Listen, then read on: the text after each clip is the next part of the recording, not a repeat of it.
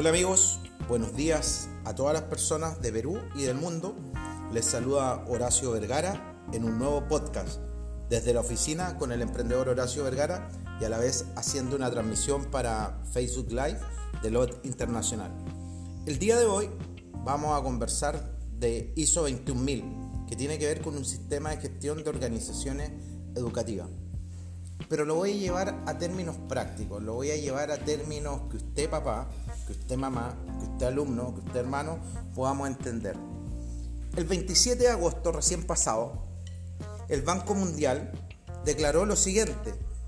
Dice que si continúan las clases virtuales, el 88, o sea, si continúan las clases virtuales, se va a perder en un 88% el aprendizaje que estaba planeado.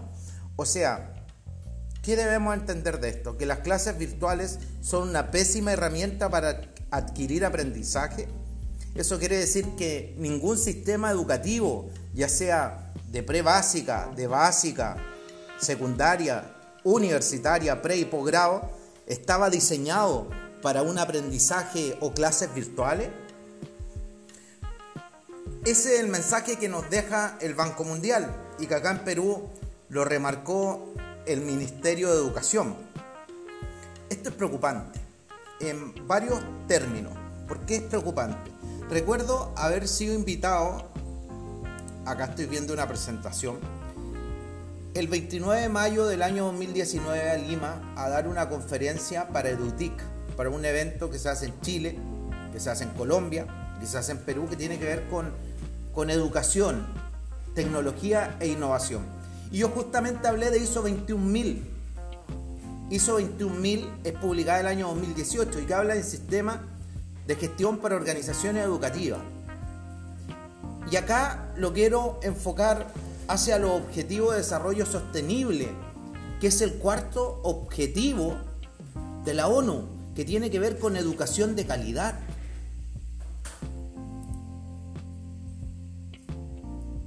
Y la educación de calidad tiene que ver con lo siguiente.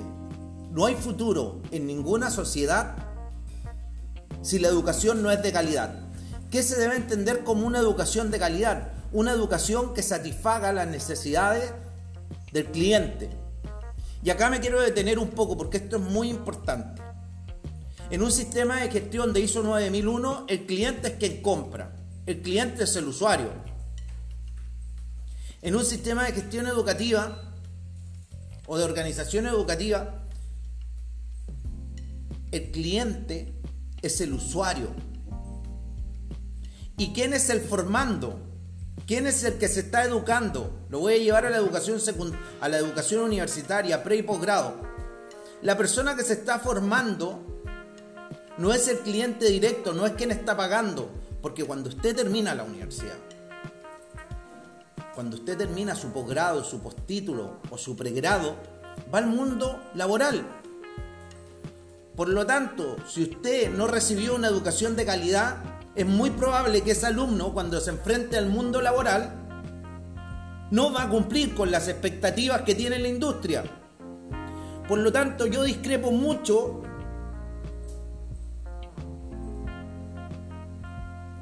de esta declaración que se hace que se va a perder un 88% del aprendizaje si continúan las clases virtuales.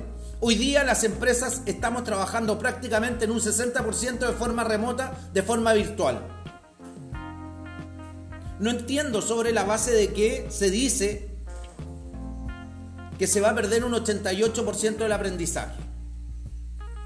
Los sistemas de gestión de organizaciones educativas ya establecían las bases me pregunto yo y le pregunto a cada uno de ustedes que está escuchando este podcast, que está siguiendo live en Facebook, ¿usted nunca aprendió usando un tutorial de Facebook, de YouTube? O sea, quiere decir que si usted usó Facebook para aprender algo, si usted usó YouTube para aprender de algo de alguien, quiere decir que solamente logró un 22% del aprendizaje. No, señores. Discrepo mucho de eso. El aprendizaje se va a lograr sobre la base de la planificación y el buen diseño de las currículas educativas y la integración de los alumnos y educandos con capacidades diferentes. Porque si antes ya tenían complicaciones para el acceso a la educación los alumnos, las personas que tenían capacidades diferentes, hoy día tal vez puede que sea mucho más compleja o puede que sea mucho más simple. Porque hoy día hay chicos que pueden ser no videntes y que esta situación le está simplificando mucho las cosas para educarse. Porque a lo mejor él el lenguaje braille ya lo tiene adaptado en su computador y estas clases se están haciendo mucho más simple para él. O podría estar ocurriendo lo inverso. Pero lo que debe ocurrir o lo que te establece un sistema de gestión de organizaciones educativas tiene que ver con que las organizaciones educativas de base tienen que definir quiénes son sus clientes y sus partes interesadas importantes. Eh, en un sistema de gestión de organizaciones educativas tenemos voy a poner tres partes interesadas relevantes. Primero, los padres, quien paga, o a lo mejor el mismo alumno se paga la educación. Segundo, el alumno, el que va, el que utiliza la educación. Y tercero, la empresa, quien recibe a esa persona educada para que brinde posteriormente un servicio profesional, para que ponga a la práctica, para que ponga en desempeño esa habilidad adquirida y ponerla en práctica y manifestarla. Porque las notas en la educación solo muestran y dicen que una persona adquirió una habilidad. No dice que esa persona pueda poner en práctica la habilidad.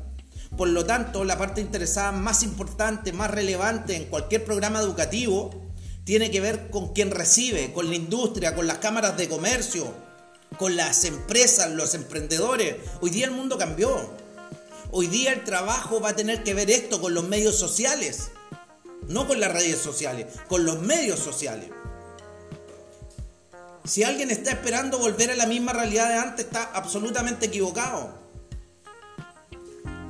Las universidades debieran haber hecho una gran inversión por nuevas plataformas tecnológicas para simplificar y adaptarse a las nuevas currículas educativas que ya tienen que estar desarrollando para el año 2021. Acá en Perú por lo menos ya lo ha declarado de forma implícita el ministerio. Yo entrevisté hace poco como el Ceremi de Educación de acá, que es el gerente regional de educación, y dice que prácticamente el año 2021 va a seguir siendo remoto. Bueno, me imagino que las currículas educativas de pre, posgrado en las universidades ya se habrán modificado. Muchos de nosotros, el año 2019 veíamos la educación a distancia, la educación remota, tal vez la veíamos como de baja calidad. Hoy día no, señores. Hoy día nos han simplificado mucho. Y hoy día se ha democratizado la educación. Porque hoy día perfectamente usted podría estar en clase con un profesor de la Universidad de Stanford y usted viviendo en Chilete. O usted viviendo en Alto del Carmen en Chile. Y eso es muy bueno. La democratización de la educación.